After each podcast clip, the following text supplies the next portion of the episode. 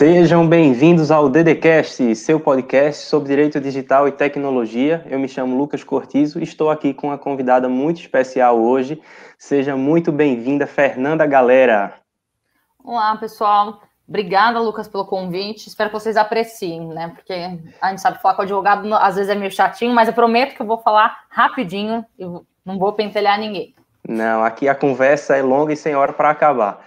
E, e assim, primeiro eu queria que a Fernanda se apresentasse, né? Ela é advogada, professora, mas assim, o currículo eu deixo na mão dela, mas sem esquecer um, o ponto mais importante do seu currículo, que foi a participação no nosso primeiro livro do Direito Digital Cast. Ela é uma das autoras do, do livro, é, passou no, no Call for Papers. E aí, por favor, Fernanda, se apresente aí para os nossos DDCasters. Vamos lá, né? Como advogada e paulistana, tenho que falar primeiro todo aquele background profissional.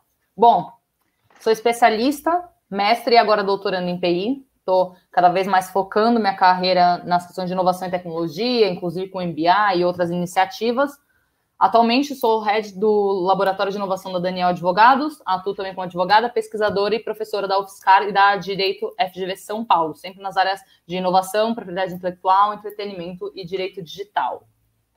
E aí, bom, e agradeço, Lucas, pelo convite ali para participar da iniciativa, um artigo um pouquinho diferente para tentar, e aí eu confesso, né, reforçar alguns temas que eu já dou na disciplina e trazer um pouco de doutrina para um tema que não estava tão ali trabalhado como compliance digital.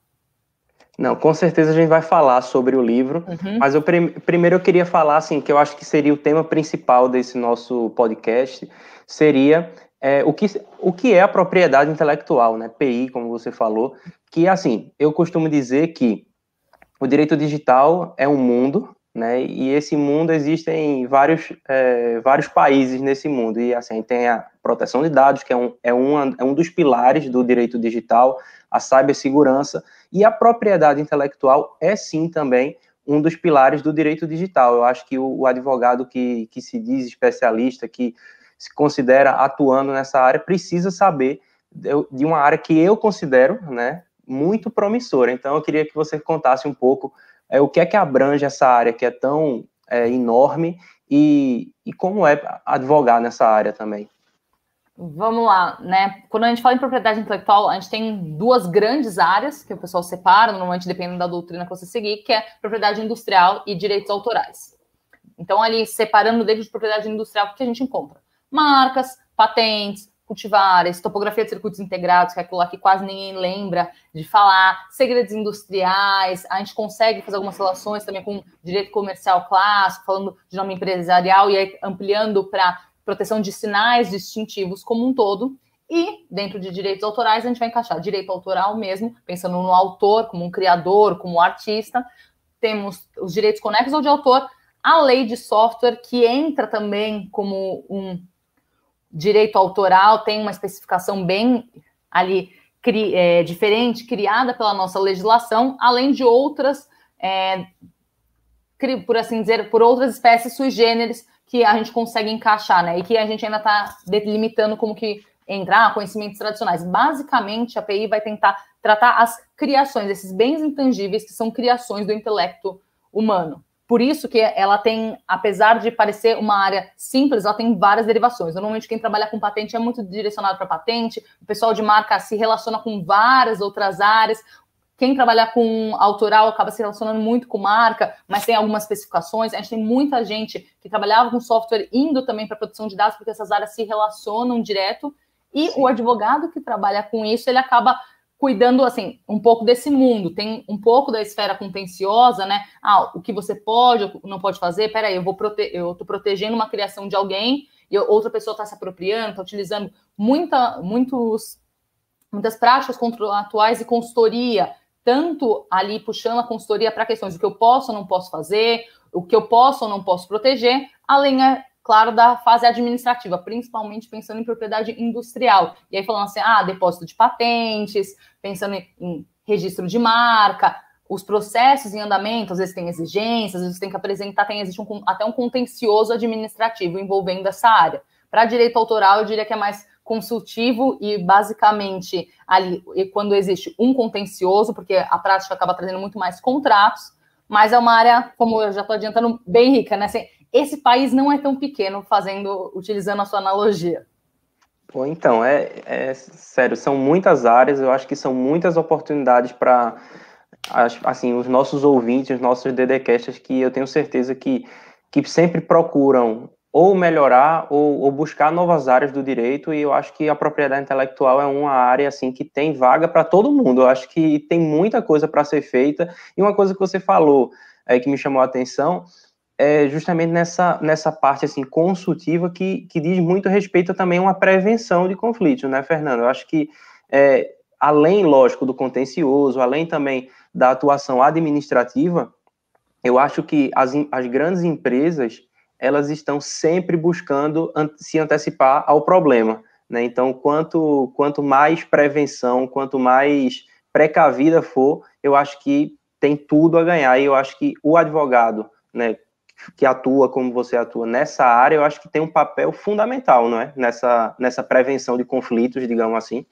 Com certeza, né? Não basta aqui a gente falar assim, ah, eu conheci a lei. Eu preciso aplicar e tentar evitar alguns ilícitos e evitar né, alguns questionamentos. E o papel do advogado é esse, né? Ele fica sempre tentando evitar riscos e conseguir conciliar esses interesses. Não é à toa, e quando a gente fala, né? Ai, mas nossa, nunca ouvi falar disso, nunca ouvi falar daquilo. Peraí, gente, vamos olhar as grandes redes sociais que a gente tem por aí. O Google tem uma política de direitos autorais bem forte, de uso da marca deles, o Facebook e outros tantos têm essa preocupação. Até o Mercado Livre tem umas. Dentro dos termos de uso dele, tem um, capítulo enorme só para falar de propriedade intelectual como um todo. Então, assim, não está tão dissociado, né? A gente tenta, infelizmente, aqui eu trago, né? Culturalmente não é do conhecimento nem tanto nem da sociedade, nem tanto do advogado, porque nas faculdades isso não é tão não, não é uma matéria tão forte.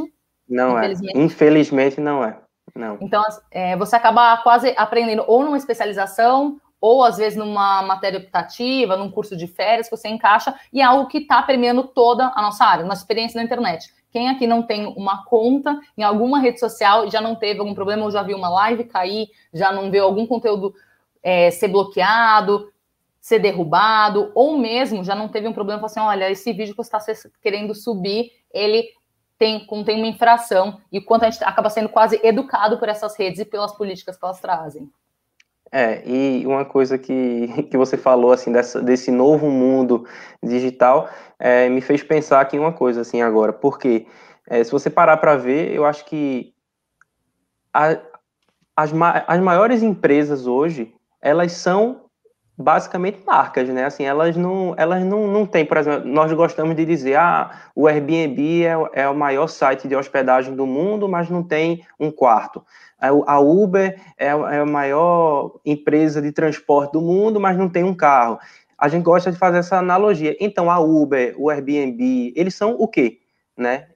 Eles são marcas, eles são é, os próprios, as próprias pessoas que se lançam e são influências em, em, em redes sociais, elas são o quê? Elas são marcas, então eu acho que nessa, nessa troca de conteúdo que a gente faz todos os dias, a propriedade intelectual é é fundamental, né? E como é que é essa atuação que você fala, essa atuação administrativa perante o INPES, se eu, se eu não estou enganado? É fácil? Como é que funciona no, no Brasil? No Brasil, a gente tem o INPI, né? Que ele é, pensando para marcas, ele tem um manual bem descritivo, então até brinco, assim, gente, fazer o depósito de marca não é um grande problema. Se você ler o manualzinho, não é pequeno também, você consegue fazer um depósito de uma marca. Porém, tem alguns detalhes que um especialista vai conseguir te ajudar bem, bem mais. Por exemplo, fazer uma busca apurada de anterioridade. Por quê? Se você tiver uma marca que, parece, que pareça outra marca, na mesma classe, dificilmente você vai conseguir o registro. Ah, se você só jogar no Google, nem sempre vai aparecer, porque às vezes elas têm, troca uma letra, troca um, a imagem é um pouco diferente. Você não sabendo fazer a busca, você pode ter esse problema. Outras questões que a gente fala, apesar de ser relativamente simples, existe um contencioso, né? Uma, eu brinco que a oposição, que é quando você questiona um registro, é quase como uma contestação, né?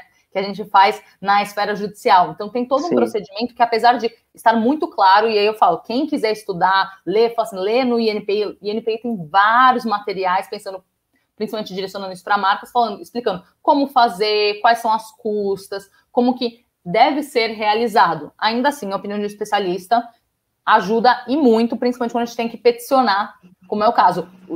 Porque o administrativo não é só, ah, depositei a marca, vou ter uma marca. Não, vai passar por uma análise para ver. Quando a gente concede, né, nesse caso, um exclusivo sobre um sinal distintivo, é algo muito sério. Né? Eu não poderia dizer assim, alguém vai proteger a marca verde, uh, alguém vai proteger, desculpa, a cor verde como marca. Peraí, mas verde é uma cor, né? Como você consegue fazer isso? É muito complicado. Então, tem toda uma análise que, apesar de estar tá de, é, descrita na doutrina de propriedade intelectual e no manual, um pouco a prática e um especialista consegue te ajudar. As questões de patentes, né? Ah, existe um manual de patentes? Existe uma explicação? Existe. Minha dica: procure um engenheiro e alguém que saiba como escrever uma patente. Por quê? Existem alguns truques de como escrever, alguns detalhes específicos sobre como o seu pedido e o seu depósito de uma patente não vai ser questionada depois pelo INPI. Porque às vezes você coloque algo que pode parecer outra patente existente na sua redação, que às vezes não protege especificamente, e, por exemplo, um pedido de patente tem alguns requisitos, você tem que determinar as reivindicações, ele tem todo um formulário próprio. Isso está escrito no manual do INPI? Está. Porém, não é só né, esse descritivo ali que você consegue a proteção. Não adianta você pegar o seu livro com a sua invenção enorme e falar, isso é protegido aqui, isso vai virar minha patente. Aí a gente começa até a determinar, peraí, se é um livro, eu consigo jogar para direito autoral, tem alguns detalhes.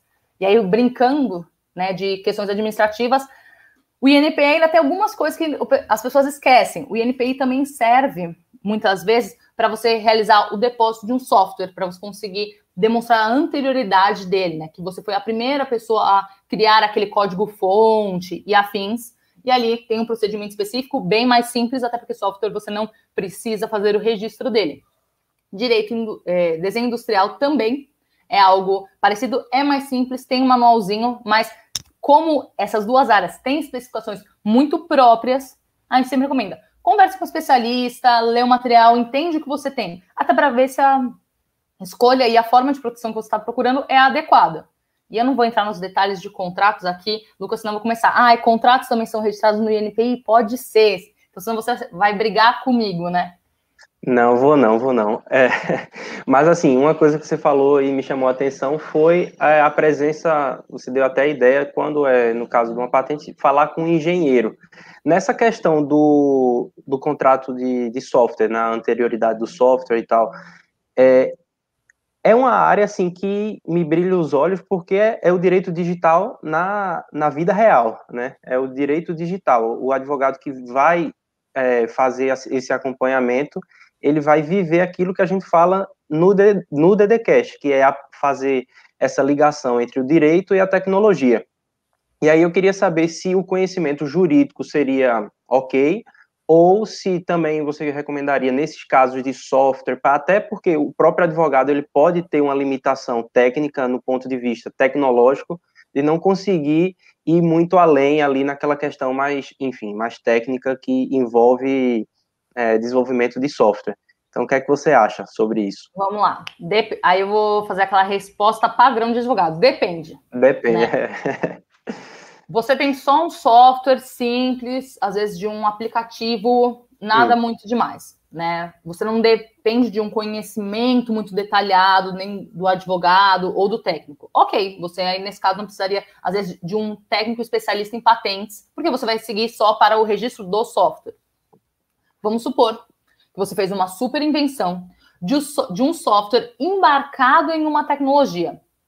Excepcionalmente, né? Porque a LPI vai dizer que software você não deposita como patente, mas tem casos muito excepcionais, né? Então, por exemplo, quando você está pensando em um software dentro efetivamente de uma tecnologia, Sim. por exemplo, é, dentro de um, é, um, computador super complexo, tem uma série de questões, você consegue defender a patenteabilidade, mas isso é exceção da exceção, né? Além Sim. disso, a gente consegue pensar em alguns casos, por exemplo, há o software, o código-fonte que você está querendo depositar, que esse software acaba sendo protegido primeiro como código-fonte, depois você pode discutir se o design dele você consegue proteger por direito autoral ou por outras formas, né? Ou e aí o nome dele você vai tentar como marca, você começa a destrinchar ele para conseguir garantir ter só uma estratégia de proteção. Se o seu software, sua solução for um pouco mais complexa, não é só eu brinco assim, dá aquele Ctrl C, Ctrl V no seu código fonte de só depositar, você está preocupado com o quanto o seu código-fonte pode ter, é, pode ser similar a outros e afins. Eu falo assim, conversa com um técnico e com um advogado que conheça bastante também a área de tecnologia. Por quê? Né? Tem advogados que têm, por exemplo, as duas formações. Tanto eles são advogados e engenheiros. Buscam isso. Hoje a gente já fala em engenheiros jurídicos, programadores jurídicos. Um pessoal conhece muito, que vai conhecer muito no detalhe a tecnologia e consegue ajudar. Né? Esse, bom, o escritório de TI tem uma série de pessoas que trabalham com patente que tem essa formação dupla. As Lawtechs, Legaltechs trazem muitas pessoas muito, que estão também. seguindo, principalmente nessa área de tecnologia, e conhecem muito software. Então, elas conseguem conciliar e ter uma visão mais específica, às vezes, para te ajudar nessa estratégia. Entender, peraí, o quanto é só um código fonte simples, eu só quero depositar, o quanto eu quero desenhar uma estratégia diferente para proteger. E aí, Lucas, vou te puxar um gancho. Você perguntou o que, que é o Uber? É só a marca, né? O que, que é o Airbnb? Peraí, por trás disso, né? Além da marca, a gente pode falar assim: tem o segredo de negócio, Sim, lógico. Eu, eu, eu, falei marca, consegue... mas o intangível, Sim. o intangível, né? Aquilo que. Porque você não Isso. vê um carro, você não vê um armazém, é o Exato. intangível por trás da, daquela marca, né? Mas aí a gente pode usar API para proteger o segredo de negócio Sim. e como regular isso, né? Ah, o know-how, como que você garante, e aí, principalmente com contratualmente, você consegue segurar isso, ou até mesmo, por exemplo, os algoritmos, como que você trans ou aquele aqueles livros, aquelas bíblias, né? E todo o esquema de logística, como às vezes consegue procurar dentro da API, já que isso foi uma criação efetivamente intangível, como se é possível você criar uma estratégia para proteger além de marcas. E às vezes a gente nem sabe, né? Assim, poxa, o quanto eu tô atrás, eu tenho um ativo que eu não sei e eu tô falando aos quatro ventos e perdendo uma possível proteção, né? E um diferencial do meu negócio. É, uma coisa que, que eu me lembro, assim, é que é um pouco até difícil assim de estudar essa área né, de PI, porque pelo que eu me lembro as legislações são muito espalhadas, né? Uma lei para aquilo, uma lei para para outra coisa, então não tem assim tudo em um lugar só, né? Você acha que isso aí é um desafio para quem está começando na, na área ou se não? Isso aí é questão de se organizar que você consegue abranger assim, o, pelo menos o essencial para começar na área. Vamos lá eu diria que o direito digital é muito mais descodificado do que a API. Né? Ah, tá. Aí, então você fala assim, é, direito... se você estudar direito digital, você não tem problema. Por quê? Né? A API vão, é, traz legislações diferentes? Traz. Então você tem a 9279 de 96, que é a de propriedade industrial, e aí vai trazer marca, patente, vai ser aquele calhamaço. A gente vai ter uma legislação específica para cultivares, vai trazer uma legislação específica para direito autoral, 9610 de 98, 9609 de 98, que é de software, que é ali, ó, irmã com a de direitos autorais, não à toa, né? As duas são muito similares. Então, conhecer essas leis não é um grande desafio. E entender, Sim. eu brinco, né? Quando eu dou aula de tudo, eu falo assim, gente, a gente tem muito mais que entender como funciona o sistema, como é pensado, quais são, os fundamentos, os princípios, que aí você consegue destrinchar e tirar o teor da lei de maneira mais simples. E, de novo, né? Então, você não acha que é um super problema a gente não ter um código específico. Acho que isso até enriquece. Lógico que tá, a gente está passando por alterações constantes, e aí o pessoal tem né, uma grande parte da doutrina que questiona o quanto a própria lei de propriedade, é, todas as leis de propriedade intelectual precisam ser atualizadas, principalmente pelo mundo digital, que está aí toda hora questionando, apontando. O Marco Civil traz uma possibilidade aí de alteração da lei de direitos autorais, que não chegou ainda, mas ainda a gente vai esperando, né? Um dia. É. um dia vai vir. Você tocou num, num, assunto que, que eu já ia puxar aqui agora, que é o Marco Civil. A gente até trocou uma ideia né, sobre o, o artigo uhum. 19 do Marco Civil.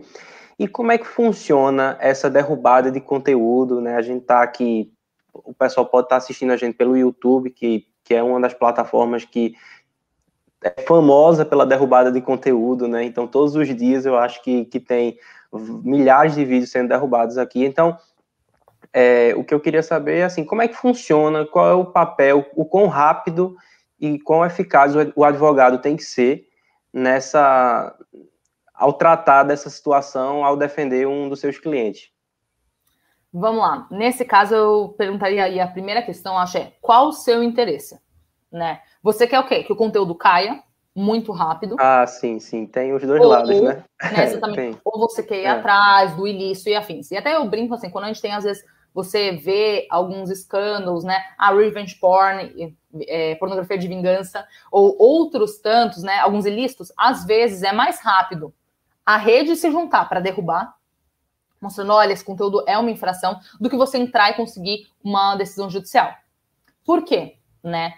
E ali a gente, o marco civil, ele foi construído pensando em um grande, em três grandes pilares, né? Neutralidade da rede, privacidade e liberdade de expressão. O problema é como você vai colocar a gestão da liberdade, exatamente, é, a gestão da liberdade de expressão para uma plataforma. Sim. Né? Como que ela vai conseguir mensurar nesse aspecto o que é lícito e o que não é lícito? E aí a gente começa a pensar, peraí, eu tô, você, a gente já estava comentando isso agora. A gente tem pelo menos três leis ali. Tá falando assim, brincando. A propriedade industrial, software e direito autoral.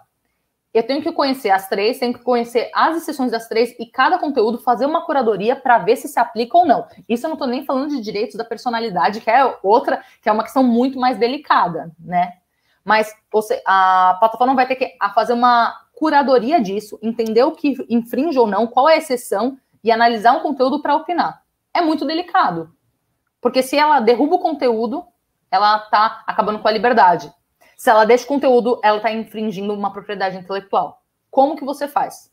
O Marco Civil vai tentar trazer né, essa, esse apoio e falando assim, judiciário, vocês resolvem. Vai sobrar para mim, eu Hellis Mortal, plataforma, se for o caso, até estrangeira. Por exemplo, as asiáticas que estão que estão entrando, que tem um sistema diferente. Não estou falando aqui só do americano, que é muito diferente. Sim, né? sim. Assim, o sistema é diferente, a, o copyright para eles é diferente do que o nosso direito autoral, apesar das palavras serem usadas como sinônimo e tudo mais. Então, passar essa responsabilidade para uma plataforma é muito delicado, por isso passou-se para o, o, judiciário. Qual o problema? Inclusive, isso está sendo discutido né, num recurso especial que a gente tinha expectativa que seria julgado, mas a pandemia acabou postergando ele algumas vezes e a gente não tem uma data ainda definida para o julgamento desse recurso especial sobre o artigo 19 do Marco Civil.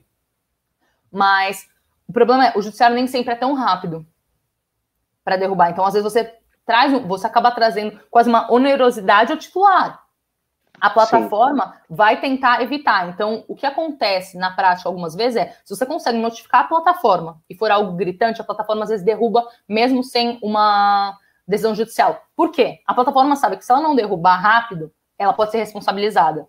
E quando é muito gritante, ela vai falar assim, não, peraí, eu vou tirar. Por isso, por exemplo, a política do YouTube está em constante alteração, né? A gente saíram na, saiu até na notícias, ah, o YouTube está tentando é, derrubar o conteúdo antes dele subir, quando ele for infringir direitos autorais, porque ele sabe que ele pode ser responsabilizado.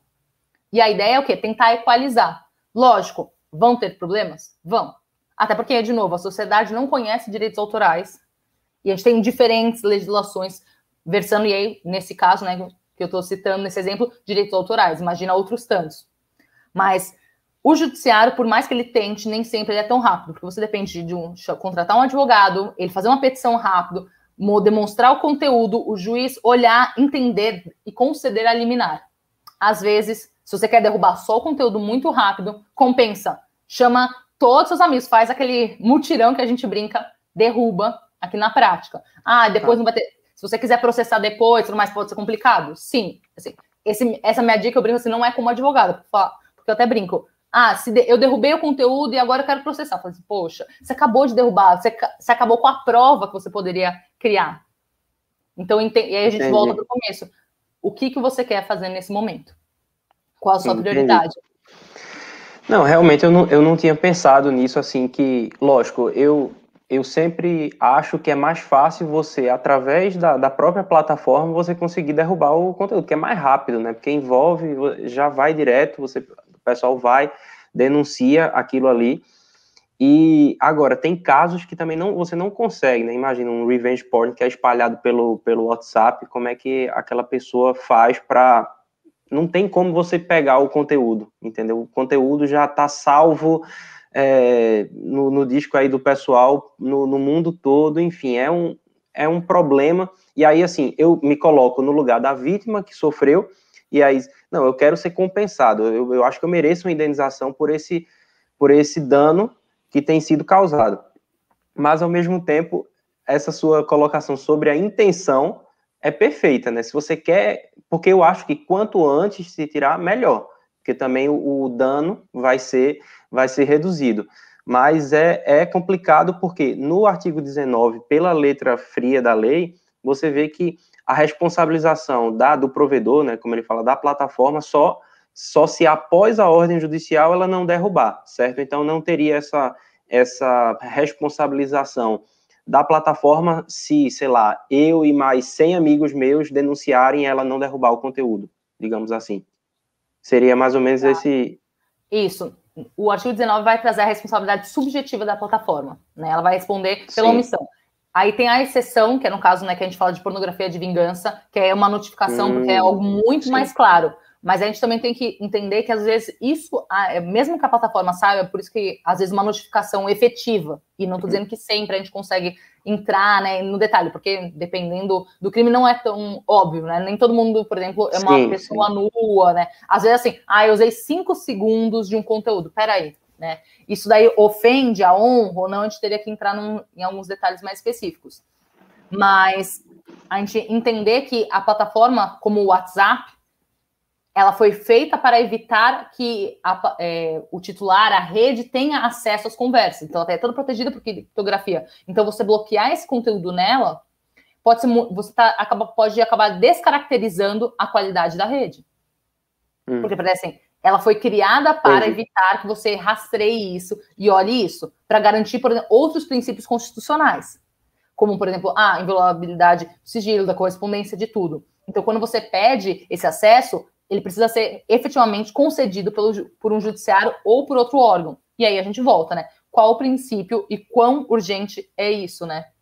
O que você quer controlar é difícil. E às vezes, né, a gente imputa para um terceiro algo que não é dele, né? A gente sempre vai responsabilizar a plataforma porque Sim. alguém foi sacana com você, e aí, só que aí você acaba tirando assim a cadeia da rede, né? É, é um debate delicado, não é à toa que está no STF para ser analisado, né? Como a gente concilia essa responsabilização e como, principalmente, hum. essa responsabilidade subjetiva que é trazida pelo artigo 19, quando a gente tem um histórico de responsabilidade objetiva, pensando em Código de Defesa do Consumidor e outros tantos que falam em responsabilização por culpa, principalmente questões de culpa em vigilando, que poderia ser aplicável para as redes sociais.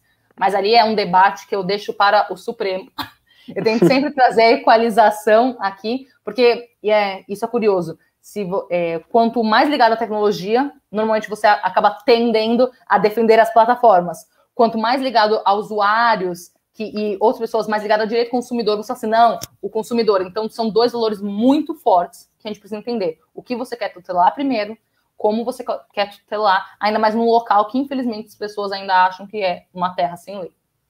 É porque o próprio marco civil da internet ele fala que a rede é neutra, né? A tecnologia é neutra, então não tem como você culpar a plataforma é, de uma forma objetiva nesse caso, né? Porque a, as plataformas hoje elas são apenas um local que as pessoas que vão produzir o conteúdo, né? Então Facebook, YouTube e tal, é, não não está tendo uma produção de conteúdo, enfim, se existe um um discurso do, de ódio, se, se existe uma pornografia, alguma coisa, lógico que aí essa plataforma tem que dar os meios para que esse conteúdo seja derrubado. Isso aí é, é, é fato. Também existe um, um, uma responsabilização por conta do alcance, né? Eu sempre falo, não é que a plataforma ela seja, enfim, alguma coisa ruim, mas ela tem um alcance tão grande que a pessoa, como você bem falou, essa é uma visão que eu ainda não tinha pensado. A pessoa, muitas vezes, ela pode ficar tão preocupada com esse alcance, de, por exemplo, um vídeo, é, um pornô de vingança, que esse vídeo vai ter, que ela esquece quem foi. Ela não tá nem aí para quem foi que espalhou aquele vídeo, ela só quer derrubar o conteúdo que ela quer tirar, porque outras pessoas vão ver aquilo ali. Então, é como você sai da, do sujeito e vai para a tecnologia, né? A pessoa diz, não, a plataforma tem que tirar, você fica focado na tecnologia. Muito boa essa, essa comparação. Gostei, mesmo. Não, é, isso casa com os princípios, né, que a gente fala. E aí, por exemplo, você, como a gente bem falou, né, que tem que e a gente traça preservação da natureza participativa da rede. A rede é participativa. Isso é um Sim. princípio, isso é uma base, né? Ah, a gente está promovendo também ali a liberdade, tanto ela, liberdade de expressão, comunicação, mas também a liberdade de negócios, né? Sim, e sim. a escala mundial da rede. É. Né? Peraí, né? Estou falando de algo muito amplo. Por conta disso, entra como princípio, eu acho muito curioso, né? A, dentro, a gente colocar a responsabilização dos agentes de acordo com a atividade como princípio. Você fala assim, gente, mas responsabilização de acordo com a atividade como princípio, isso parece base do direito, né? Mas você precisa, isso. às vezes, lembrar para a gente começar a entender, peraí, como que eu vou fazer uma responsabilização muito específica em um local que as pessoas esperavam que fosse com a Assembleia, ali a gente tem todo aquele apelo, apelo e participação popular que existiu para a construção do Marco Civil, Sim. quanto também o que poderia, uma, uma regulação mais específica e mais pesada, poderia desestimular o crescimento da internet e de todo o universo digital no país. É, então, assim, a gente acaba aí... tentando conciliar ali, mas é um desafio. É, é, é, a teoria geral do direito aplicada na prática, né? Eu acho que a gente poderia ouvir, né? Eu acho que os professores na graduação eles poderiam começar falando de IPI desde o primeiro período, eu acho, porque tem como você fazer esse peso, né? Esse, essa comparação de, de princípios e, e assim é, é, a teoria geral do, do direito. Então, muito bom mesmo. Mas mudando um pouco, vamos para outro assunto que eu acho que eu estou ansioso por esse assunto. Vamos porque lá. NFT, três letras, é hype, não é? Primeiro vamos explicar, porque eu acho que tem muita gente que está ouvindo que não conhece o que seria NFT. Então, por favor, Fernanda, me explica o que seria esses NFT que todo mundo está falando agora.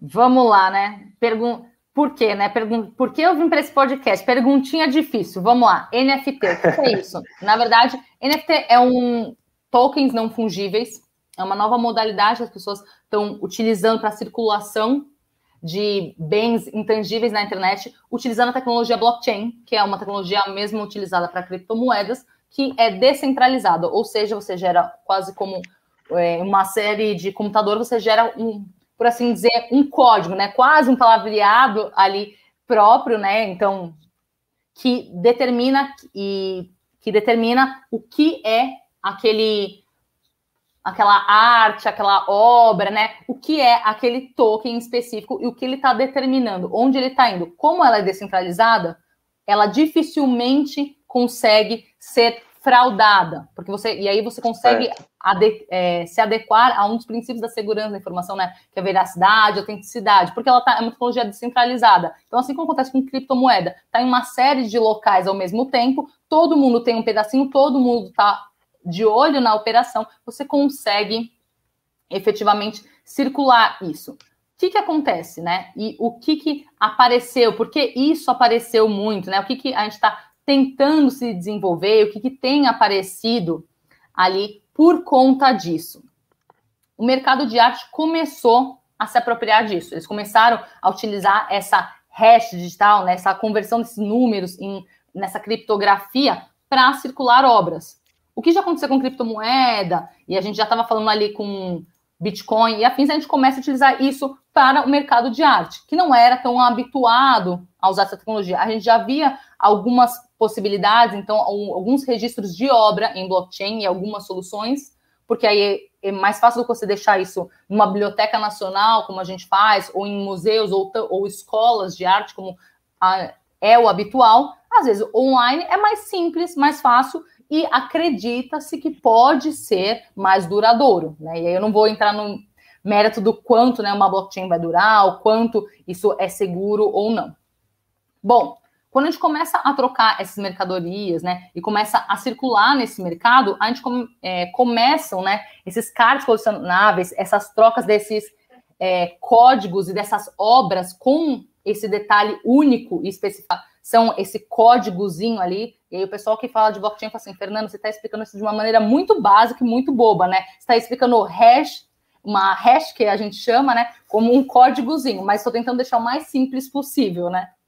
Bom. Não, mas, mas é porque blockchain, se você for para a essência, é isso mesmo. É, é isso, isso, mesmo. É, é, é então, assim, é uma cadeia de blocos, é uma base Exato. de dados em que, que tá. o bloco está conectado ao, ao seguinte. Então, existe Sim. um parentesco entre os blocos que torna aquilo ali inalterável, de uma forma assim, quase inalterável e quase é, inapagável aquilo que você registra Exato, nos blocos. Porque ele está descentralizado, porque você tá. Isso. Cada um tem essa hash ou esse códigozinho, e eu falo às vezes, porque eu falo, gente, não sei aqui quem está assistindo se todo mundo está familiarizado. Então, por isso eu falo, quem aqui souber demais, assim, me perdoe por essas palavras bobas para tentar explicar algo bem mais complexo.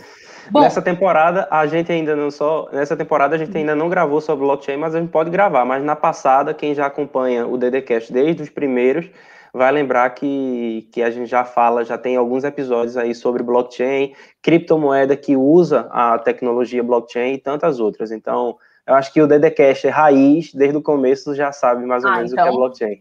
então, sucesso. Então, já vamos ali para o próximo. Bom, o que acontece? Foi criado né, uma categoria específica para esses tokens não fungíveis, os NFTs, para esse mercado de arte. Que, e começaram a ser realizadas algumas trocas ali e circulação. Qual o problema? Né? Essa circulação envolveu uma série de obras. E aí, por exemplo, o Tesla né, criou uma música sobre NFTs e disponibilizou como uma NFT. Ah, ou outras obras, a gente teve é, qua, e aí eu coloco quadros, né, pensando em obras de artes plásticas, que não seriam efetivamente um quadro, né, porque a gente está falando de tudo online, vamos, lá, mas obras plásticas circulando nessa rede, quase com uma, coro, uma curadoria, com valores de mercado sendo apresentado. Até aí, tudo lindo, e aí as pessoas falam assim: ah, porque ele é super interessante? Porque criou uma nova oportunidade de circulação de obras e de disponibilização sem intermediários. Eu não preciso mais de uma galeria, eu não preciso mais de um, uma plataforma como Spotify, como outras isso é para circular. Isso, isso. isso parece ótimo. Para o produtor do conteúdo, né? Assim, ele, ele vai retirando os intermediários, mas aí o que é que acontece? É. E ah, mas assim, então eu falo assim: inicialmente parece super interessante. Porém, a gente começa a trazer alguns problemas, né? Quando a gente circula NFT e assim como a gente fala com blockchain, que é por e até para com criptomoeda, uma vantagem, uma desvantagem é a regulação. Quando é grande grandes problemas que, por exemplo, as criptomoedas é, tiveram foi a regulamentação é. com o Bacen, enfim, deu todo momento que empresas quebraram e afins. Com o NFT não é diferente. Quando a gente está circulando essa é, essas obras, né, em NFT, a gente está normalmente não é pensada a questão de direitos autorais e outros direitos que podem existir. Então, quando você faz uma transferência, você não sabe quem é o efetivo titular daquela obra, porque você não afirmou um contrato determinando se a obra foi cedida, se ela foi licenciada, o que você pode ou não pode fazer. A legislação de direito autoral, ela detalha isso que deve ser realizado por um contrato escrito, especificando o que cada pessoa pode fazer. Ah, Fernanda, mas no Spotify eu baixo a música. Exato, você baixa a música e você faz a aquisição dela para você ouvir na sua plataforma, não para você postar no YouTube. Exato. É diferente. Você tem um contratozinho ali que talvez uhum. você não tenha lido nos termos de uso nem nada, né? No, que a gente sabe que na internet, não. infelizmente, é essa presunção. Agora na NFT você não tem isso. Então começaram, já estão começando a aparecer alguns problemas. Pessoas estão circulando obras e não sabem quem é o dono e o que podem fazer com ela. Que foi o que aconteceu recentemente com o caso de uma ilustração do Homem-Aranha, que era um artista brasileiro, não vou lembrar o nome dele. Ele era um quadernista que já fazia, desenhava usualmente o Homem-Aranha de contrato com a Marvel. Ele cria uma obra, né? Cria uma ilustração super bonita do Homem-Aranha e ele tenta vender, né? Ele inclusive faz a venda e recebe uma notificação.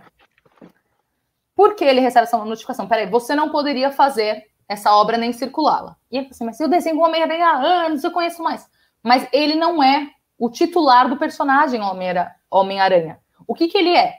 Ele foi uma pessoa que foi contratada para desenhar o Homem-Aranha para a Marvel na época e cedeu os direitos que ele tinha sobre cada uma daquelas imagens para a Marvel, né? Porque a Marvel contratou para isso. Quando ele quer desenhar uma propriedade intelectual, um, de, um direito que foi criado por outro, ele precisa de uma autorização. Ele está criando uma obra derivada.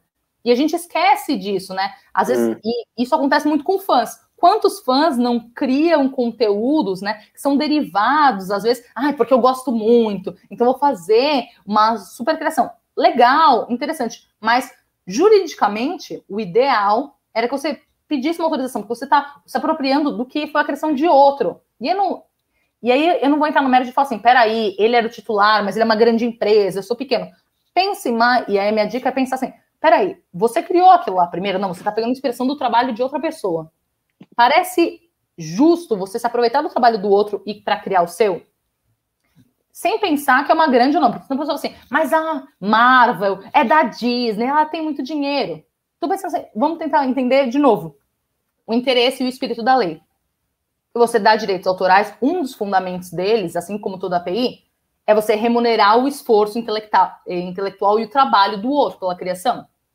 Então, se eu quero reproduzir o Homem-Aranha, eu estou pegando o trabalho do outro, que foi pensar, desenvolver o personagem, e estou reproduzindo ele para vender e ganhar um lucro. Será que não seria justo, já que o outro pensou no personagem, criou, fez tudo, eu pedir autorização para ele e pegar uma licença para conseguir fazer isso? Eu, ao meu ver, faz pensando por essa lógica, parece fazer mais sentido. Por uma que as pessoas têm, esse, têm ainda esse problema, né? E quando a gente passa isso para o ambiente virtual, aumenta. Porque uma coisa era você, às vezes, estar tá na Comic Con, né? Nesse super evento ali, vendendo, ou num qualquer feira, que a gente tem essas feiras livres, você cria uma obra, você faz. E aí eu trago o exemplo de quadro e essas obras plásticas que eu acho que são mais simples da gente visualizar. Você cria uma, um quadrinho, uma pintura e vende para um outro fã. Mas a Marvel não está sabendo. Quando você vai para o ambiente digital, e dependendo do valor, isso ganha outra proporção. E aí você é rastreável por essas empresas, que são as detentoras originais. Então, nesse momento, a NFT está no hype, está todo mundo feliz, gostando. Ao meu ver, ela vai ter uma queda quando a gente começar a estruturar, é, principalmente essas questões de qual aplicação da propriedade intelectual, principalmente direitos autorais, o que, que eu estou negociando ou não, né? O que, que, o quanto você pode utilizar ou não, e depois, quando a gente começar a equalizar isso, aí sim ela volta. Porque, um, e eu dou outros exemplos. Né? Não vamos esquece essa história do Homem-Aranha. Você criou algo totalmente novo. Eu queria um, um personagem, queria algo totalmente diferente, queria uma música. E aí chega alguém e compra essa música por mil reais. Tudo bem, comprou. Só que essa pessoa, ela comprou, colocou no, no YouTube e tá, sendo, e tá ganhando milhões, porque essa música virou um novo sucesso. E tá acontece, gravando. Acontece todos os dias. Isso aí é muito comum no mercado musical. Eu ia, eu ia até dar o exemplo do mercado musical, que é assim. É o que mais tem é problema de direito autoral, né? Por conta, por conta disso. Porque uma, uma banda pega e aí, e aí o que é que acontece? E aí vira um processinho. É. Porque assim, no final, peraí. É. Ah, a pessoa comprou por. Ah, era por, era por NFT, não tive intermediação, não teve nada. Mas ela adquiriu o quê? Você vendeu Sim. o quê? Os direitos da pessoa tocar na casa dela, os direitos dela explorar, os direitos dela regravar. Ela poderia fazer o quê? Não tá claro nessas trocas. Sim. Né? O hash que a gente troca, essa, essa série de blocos centralizados, não traz com eles um contrato. Talvez quando a gente. E aí começa o problema. A ideia, né, das NFTs era a gente não ter plataformas nem nada. Mas talvez quando a gente passar para plataformas, existam essas possibilidades. Que, pô, gente, a gente estava vivendo a plataformização do mundo. A cultura está sendo plataformizada, a sociedade também está tudo sendo encaixotado em plataformas. Então, talvez, eu estou jogando, né? As uh, NFTs também podem ser. E talvez isso ajude em alguns aspectos. Estou defendendo? Não, estou dizendo que pode acontecer. Ah, quero vender uma NFT, mas negociei os direitos, falei com o cara, troquei tudo, deixei claro. Ok. Não sei se você vai conseguir respeitar aquele espírito, né? Ou quanto a NFT a ideia fosse algo muito rápido, uma troca muito simples, mas como você tem contato, né? Você consegue normalmente ter esse contato com o comprador e vendedor, dependendo de quem você é, tudo bem, você consegue negociar e, se for o caso, já determinar. Mas para isso, só lembre, né? A gente está falando de IPI um pouco, não vamos simplesmente, ah, é super legal o NFT, vamos segurar um pouco, né? Vamos olhar o que tem por trás disso. É, porque assim, o que o pessoal gosta é da especulação, né? Eu acho que o mundo ama isso e agora que o pessoal está em casa por conta do Covid, eu acho que aí é, aí é que isso está movimentando mesmo, né? Assim, os valores são astronômicos, né? Eu vi assim algumas vendas, assim, a pessoa pagar mais de um milhão de reais por um vídeo de uma jogada de LeBron James. Isso aí, assim, é, é uma aula de economia, né? Porque é baseada na escassez e a NFT é escassez, assim, na essência, né? Como, como a gente fala da, dos bens fungíveis, a gente, nesse caso da, da NFT é para bens não fungíveis, que se o pessoal não lembra, é aquele que você não consegue repor por um igual, né? Então, é o quadro da Mona Lisa, você não tem como é, vender. Você pode até vender fotos, réplicas, mas a Mona Lisa original está lá no Museu do Louvre. E aí, e é isso que, que eu acho que pega na cabeça do pessoal. É, o vídeo de LeBron James, ele, a pessoa, sei lá, é, ela, não part... ela não estava no, no estádio, ela não fez aquele, aquele lance, ela não ela não participou em nada. O vídeo tá assim, tá disponível na internet, todo mundo vai ter acesso àquele vídeo, mas ela tem assim o gosto de dizer: "Eu tenho um selo, né, que alguém vendeu, o próprio LeBron James me vendeu, que é o caso daquela Kings of Leon, né, aquela banda que vendeu um álbum uhum. em NFT. É, e aí ele tem aquele gosto de dizer: aquilo é meu. Né? Então, assim, é, é muita especulação mesmo, é muita especulação, mas existe uma escassez, assim, que vamos ver como é que o mercado vai se comportar. O mercado é, é, muito sábio, eu acho. O mercado ele consegue, nesse começo, ele vai bombar, a depender de como os artistas vão lidar com o NFT. Né? Se for, lógico, vender o GIF, né? Aquele, não sei se você viu, aquele uhum, GIF foi vendido. É, foi assim, é loucura mesmo, assim. Mas é aquele, aquele eu acho que é aquele sentimento humano mesmo de colecionar, de, de dizer que enfim, tem um selo de alguma coisa, mesmo que aquele selo, porque quando você busca a definição de NFT, dizem é um selo de autenticidade digital, mas é autêntico para quem? Quem? Quem é que conferiu essa autenticidade? Ah, foi a banda que me vendeu. Ah, tudo bem, para mim não tem valor isso aí, mas para você é autêntico, é, é de uma banda que você gosta, então assim. Eu não tenho nada contra NFT, para mim é 100% neutro, como qualquer outra tecnologia. E eu, inclusive, gosto do assunto, assim, como uma ideia, para trocar uma ideia mesmo, assim, porque é, é, baseado na blockchain, que é uma das tecnologias que eu sou apaixonado, assim, e sempre bati muito, né, dizendo assim, pô, criptomoeda não é nada, assim, perto da blockchain, assim, é criptomoeda só a ponta do iceberg, e agora apareceu outra, né, que é baseada, inclusive, muito em, naquela, na, em, uma, em uma das criptomoedas, né, na Ethereum, então, assim, é, é, uma, é uma ponta do é a segunda ponta do iceberg, digamos assim, que está aparecendo da blockchain. Mas vamos ver, eu também estou tô, tô, ansioso para ver Sabe. como é que o mercado vai se, se, se comportar. Aqui uma crítica e um comentário curioso. A gente luta tanto, né? A gente está falando, quando a gente fala propriedade intelectual, a gente está falando de bens intangíveis. Sim. Né? Criações imateriais e afins. E aí, lógico que a gente tem uma distinção, principalmente quando a gente fala de direitos autorais, do que a gente chama de corpo místico e do corpo mecânico. O corpo mecânico é o físico, né? É a garrafinha, é isso daqui. Sim, Mas o sim. design dela e tudo mais, e outras o questões. Né? Corpo, é, que... Exato, é o corpo místico, que você não consegue, ele não tá, né, no, só no físico. Por exemplo, a Mona Lisa, ah, o quadro dela, assim, é o quando você vê o quadro original, é uma mistura, tanto do corpo místico quanto do mecânico. Mas sim, às vezes, sim. quando você tem uma reprodução dela, ali você tem o quê? Você só tem o corpo, assim, uma reprodução do que seria o corpo místico dela.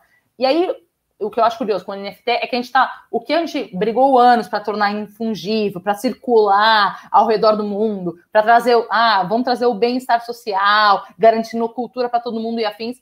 Você volta a trazer um exclusivo e, to, e você to, volta a trazer a escassez, que a gente brigou, inclusive tem, eu acho, para material de aula a gente usa muito, né?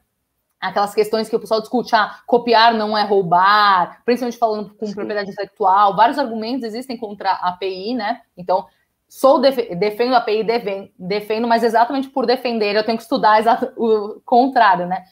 E aí, quando a gente vê um NFT, a gente fala assim, poxa, tá tanto movimento contra, principalmente vindo, né, do mundo digital, falou assim, não, contra a API, e agora vocês estão criando mais um exclusivo, mais um item de colecionador, mais algo para gerar uma escassez para efetivamente acabar, assim, por assim dizer assim, acaba tornar aquilo cada vez mais tangível o que era intangível e que era algo bom, né, em ser isso.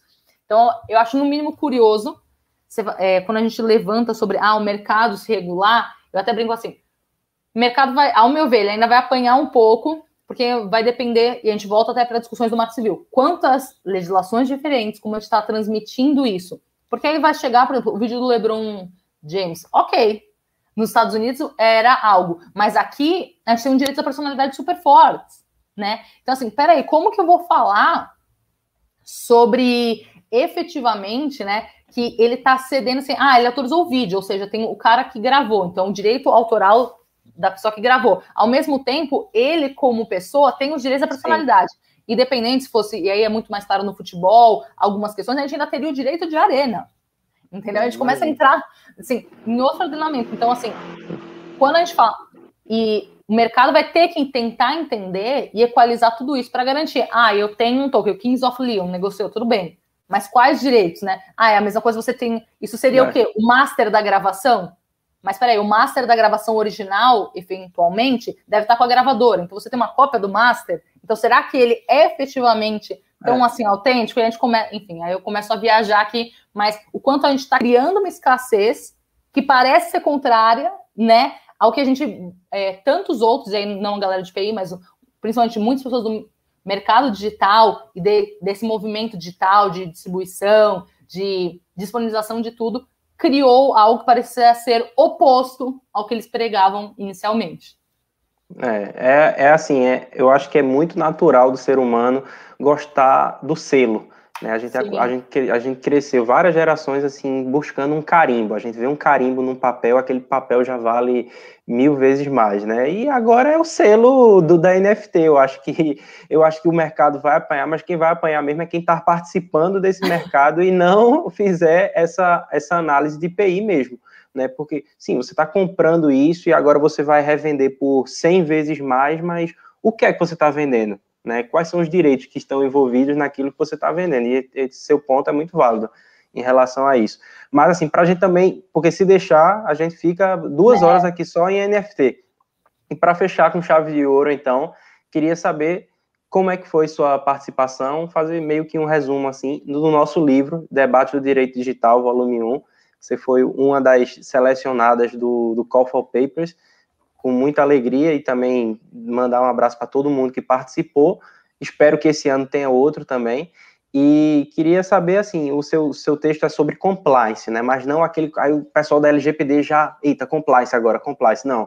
Mas compliance digital, né? Esse compliance mais amplo que não quer dizer o compliance da, da LGPD só, somente. Então, eu queria que você falasse um pouquinho sobre esse compliance. Vamos lá, né? Quando a gente fala em compliance digital, agora, né? A gente falou do hype da NFT, então eu tenho, a gente está vivendo o hype da proteção de dados. Isso. Ai, acabou de chegar, meu Deus do céu, o LGPD está vigente. Ano passado todo mundo ficou doido com o começo da vigência, aquele caos. Meu Deus, o que, que vai acontecer? MP. A gente está nesse momento, nesse boom, né? Só e principalmente, e faz muito sentido, né? O mundo avançou historicamente com a produção de dados desde a década de 60. O Brasil entra nessa discussão um pouco depois. O Marco Civil também gerou todo um debate quando entrou. Fez muito sentido a gente entrar em todo esse debate. Qual é a questão? Quando a gente fala em direito digital e universo digital, a gente não pode pensar somente em com proteção de dados. Por mais que ela seja interessante, seja relevante, tenha GDPR, tenha GDPR, não é só isso. Né? Esse mundo, olha tudo que a gente falou agora que faz parte do ambiente digital. E quando a gente está pensando em futuro, inteligência artificial, novas tecnologias, novas questões, a gente também tem que pensar nisso, assim, o que está acontecendo, né? Ah, o pessoal está focado em, em, produção de dados, eu até brinco assim, mas, gente, tem já PL discutindo inteligência artificial, como ela vai ser regulada. A gente fechou uma estratégia nacional de inteligência artificial. Isso não entra num compliance? Que, o que, que, é esse compliance, né, esse dever de gestão? Ah, em Sim. 2013, 14, a gente volta, né? A gente trouxe aquele, entrou em vigor a palavra compliance quase por conta da lei anticorrupção que entra. E aí tudo virou compliance. E aí a gente fala, começa a falar toda hora, compliance, compliance digital, LGPD, LGPD. Mas não é só isso. O ambiente digital é muito mais amplo. E sentindo um pouco de falta de conteúdo sobre isso, até porque eu leciono nessa disciplina, eu falo assim, gente, não dá para falar só de produção de dados essa galera que está estudando compliance, ela não está pensando só nisso, ela já está pensando em combate à corrupção, ela tem compliance ambiental, compliance de diversidade está começando agora as pessoas a entrarem quando a gente tem essa troca, né? Sociedade focada na liberdade para fo sociedade focada na dignidade da pessoa humana. Então a gente já tem um novo compliance chegando aí. Eu não posso restringir o meu compliance à proteção de dados, compliance digital. Eu posso falar, eu sou compliance à proteção de dados, lindo, Perfeito. Mas o que permeia esse ambiente digital? Quais são as áreas, né? E aí, outra, e aí o artigo é um pouco para tentar trabalhar isso. E aí eu confesso um pouco de dificuldade que eu encontrei de achar uma doutrina brasileira que se aprofunde nisso. né, que detalhe o que era compliance digital. Existem poucos artigos que falam, inclusive eu cito um deles que é comenta sobre e-compliance, para a gente começar a pensar. E a gente traz um paralelo com algumas áreas. E aí a gente fala, ok, proteção de dados, sim, privacidade como algo amplo. Mas a gente também vai trazer propriedade intelectual, por exemplo, que é algo que precisa ser lembrado. Questões de segurança da informação, que o pessoal está começando a estudar, seja porque a LGPD vai falar em segurança da informação, o Marco Civil já adianta alguns toques, assim, sem escrever segurança da informação expressamente, ele fala assim, ó, oh, você tem que garantir isso e aquilo, são princípios da segurança da informação. Então a gente já tem três pilares, a gente esquece da governança de conteúdo, que aí é, é o caos, né? O que, que é governança de conteúdo? Gente, essas equalizações. É entender esses riscos, é começar a olhar e entender, por exemplo, que, como a gente deu exemplo do vídeo do, do Lebron, pode ter uma série de outros direitos, que eu não estou falando só de propriedade intelectual. Pode ter direito à personalidade, pode ter ofensa a alguma liberdade, algum outro direito. Existem outros pilares que vão construir. O mundo digital é mais do que proteção de dados. Então, quando eu falo em compliance digital, eu tenho que entender o que, é esse mundo. Vai ser mais difícil me adequar? Talvez. né? Eu Se vou... você Oi, desculpa. Não, desculpa, é porque você, pensei que você já tinha acabado. Mas, assim, só para complementar, porque você falou do e-compliance, né? E tem uma, uhum. uma, referência que você faz no, no, seu texto que me chamou muita atenção, que é de Gasser. Né? Ele fala que esse e-compliance é uma gestão que faz essa interseção entre direito, tecnologia e mercado, que eu acho que foram, assim, os temas principais da nossa conversa até agora, né? Então, Exato. Eu, é um conjunto de, de todas essas normas e, assim, as empresas devem buscar para evitar problemas, né? Uma gestão de riscos, né? Efetiva, exatamente, uma efetiva gestão do que está acontecendo e de como ela se posiciona nesse ambiente. Ah, ok, eu sou a padaria da esquina, vai ser simples. Eu sou o Google, vai ser mais complicado. Ah, eu estou começando a entrar no mercado, então tá bom, como uma me posicionando no ramo tech, né? Porque agora tudo tem um final tech. O que, que eu vou cuidar? Então eu tenho que olhar muito mais esse ambiente, de o que está acontecendo e onde me posiciono, se eu estou me posicionando na internet ou não, quais tecnologias eu estou usando. Então, por exemplo, hoje a gente não tem uma regulação específica e muito detalhada da, né, sobre blockchain nem nada, mas quem sabe, se existir no futuro sobre inteligência artificial, isso vai entrar nesse compliance, precisa entrar. E se você operar, né, se você tiver inteligências artificiais como o Watson, que está criando e pensando, ou outras tantas, a gente tem que começar a mensurar o que, que vai acontecer qual o futuro? Não posso ficar só pensando em produção de dados, que é um escopo super importante, super válido, mas que não abrange o todo, que pode acontecer e que você precisa olhar nesse ambiente digital. Como bem lembrou o Lucas, é isso. Tecnologia, mercado, como um todo. E, tá? e, e direito. direito. E direito. Esquecer. É direito não somos nós, né? Então, é, é não vamos vai esquecer. Porque senão a gente fica desempregado. Se não tiver o direito, a gente está desempregado. olha, do jeito que pessoa é complexo, gosta de arrumar treta e arrumar briga, acho que não, não, tão cedo, né? Talvez não. E aí eu brinco e defendo, né? O direito ele está se transformando, ele não vai ser cada vez mais, ele deixa de ser uma área tão tradicional a gente precisa desses apoios. Então, esse conhecimento técnico para a API já começou lá atrás, pensando em, principalmente Sim. em patentes, essas questões, mas agora, com o avanço até de regulação, você precisa conhecer cada vez mais a tecnologia para conseguir atuar. Não é todo mundo que vai conseguir defender inteligência artificial sem e trabalhar não. isso sem conhecer os detalhes, sem conhecer blockchain. E não adianta fazer uma explicação boba que nem eu fiz aqui falando de é, hashes e códigozinhos que não vai colar, né? Isso é para a gente começar a entender o assunto mais. Isso é só, é, isso é só o comecinho, e eu tenho certeza que quem está ouvindo, seja quem está vendo no YouTube agora, quem também está ouvindo pelas plataformas do, do podcast, é, já virou um fã da Fernanda Galera e eu queria que ela deixasse aqui os contatos dela, né, LinkedIn, Instagram, para quem quiser acompanhar mais dessa advogada e professora que, assim, tem uma admiração imensa, sabe muito e é uma especialista nessa área. Ok, isso. Obrigada, Lucas. Obrigada para a equipe aí toda do de Direito Digital Cast. Prazerzão contribuir, trocar. Pelo, obrigada pelo espaço. Quem quiser falar comigo, gente, LinkedIn, Fernanda Galera tem o Solera ali também, mas é mais fácil me achar, às vezes, como Fernanda Galera. Instagram, não uso tanto, né? Confesso que eu só fico mais rodando, fernanda.galera. Pode falar, se eu demorar, pode mandar e-mail, mandar mensagem. Se eu demorar para responder, acontece, entendeu? Às vezes, um ou dois dias, mas eu respondo todo mundo, estou à disposição. Bora, né? Estudar cada vez mais, fazer essa área crescer entender que o direito pode ir além, e aqui entre nós eu brinco, pode ser bem mais divertido, né? Essas áreas são bem mais interessantes e divertidas, então vale a pena dar um, estudar e atuar. É isso, pessoal. Então, já sabem onde achar a Fernanda Galera e, e, o, que, e o que eu posso pedir para vocês aqui agora, se você acompanhou até agora, inscreve, aqui, se inscreve aqui no canal do Direito Digital Cast, que vai ter muito conteúdo, tanto sobre propriedade intelectual, como as outras áreas do direito digital e tecnologia. Também é, sigam lá a gente no Direito Digital Cast no Instagram, dê uma olhada no nosso site também, tem um blog com alguns artigos, direitodigitalcast.com. É isso. Então, Fernanda, muito obrigado por tudo, você foi sensacional. Um abraço e até a próxima. Até a próxima, gente. Beijão. Tchau, tchau. Tchau, tchau.